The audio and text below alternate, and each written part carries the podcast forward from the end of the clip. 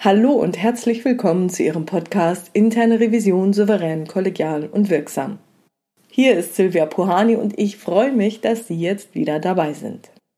Wer will mehr Stress? Wer will einen erhöhten Puls, Cortisonspiegel, Angstzustände und so weiter? Wahrscheinlich niemand. Denn die typische reflexartige Reaktion auf Stress ist, diesen zu vermeiden, für Entlastung zu sorgen und Unterstützung einzufordern. Dabei hat man typischerweise das Ziel, weniger Stress ausgesetzt zu sein. Das kennen wir auch aus der internen Revision.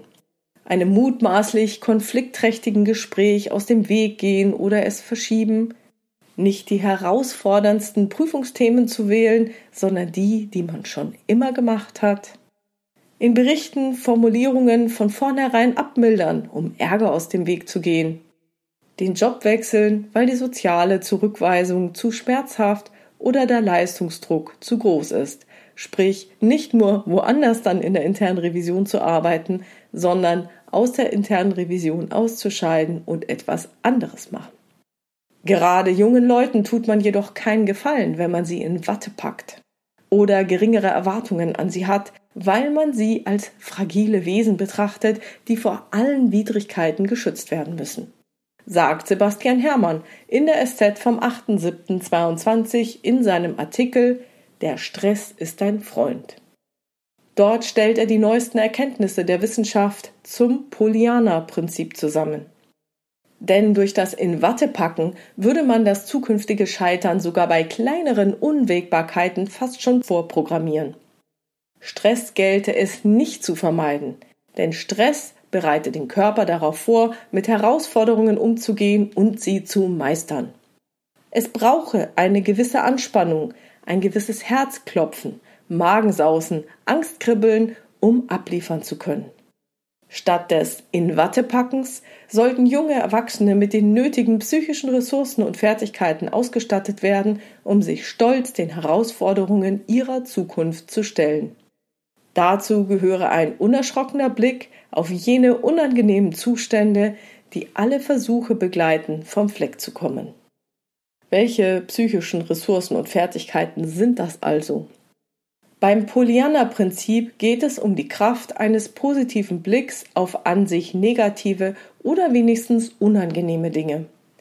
Auch jeder Rückschlag wird über Reframing und Mindset als Quelle neuer Kraft genutzt. Wie gewinnt man also an einer solchen Resilienz? Man gibt einem Ereignis eine andere, weniger negative Bedeutung. Zum Beispiel, indem man zu sich sagt, wer weiß, wozu auch das wieder gut ist. Oder zum Beispiel, indem man einen herausfordernden Revisionspartner als Personal Trainer betrachtet. Hätte man durch ihn diese Herausforderung nicht, hätte man keine Gelegenheit zu lernen, wie man mit dieser bestimmten Situation umgehen kann. Selbst wenn man hierzu einige Anläufe benötigt, könne man die Anstrengung auch als Zeichen des Fortschritts deuten. Denn Erfolgen gehe stets Stress, Anstrengung und Frustration voraus. Auch können Fehler Quellen des Fortschritts sein. So könne man das Gehirn wie einen Muskel trainieren und durch stärkere Beanspruchung verbessern. Es geht also darum, den Stress auf eine neue Art zu bewerten, um länger an fordernden Aufgaben mit höherer Motivation dran zu bleiben. Da bleibt für mich jetzt nur noch zu fragen, wie können Sie Ihren Stress in Revisionsprüfungen zu Ihren Zwecken nutzen? Und das war's für heute.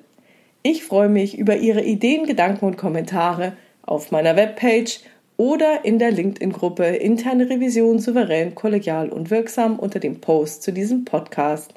Vielen Dank. Die Gruppe auf Xing gibt es zwar noch, aber Xing wird diese Funktion zum Jahresende leider abschalten. Wechseln Sie also zu LinkedIn oder, falls Sie über neue Episoden, weitere Hintergründe, Termine oder andere Neuigkeiten informiert werden wollen, dann tragen Sie sich bitte für meinen Newsletter auf www.puhani.com ein. Wenn Sie eine Frage haben oder mir etwas mitteilen wollen, schreiben Sie mir gerne per Mail an info@puhani.com oder nutzen eines der Kontaktformulare auf meiner Webpage www.puhani.com. Dort habe ich nicht nur eine offene, sondern auch eine anonyme Variante für Sie vorbereitet. Und diese Fragestellungen werde ich dann gegebenenfalls in weiteren Podcasts aufgreifen.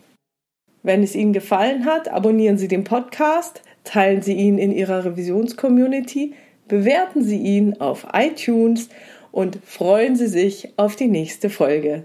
Herzlichen Dank. Bleiben Sie dran und hören Sie gerne wieder rein in Ihren Podcast Interne Revision souverän, kollegial und wirksam. Mein Name ist Silvia Puhani und ich wünsche Ihnen erfolgreiche Prüfungsprozesse.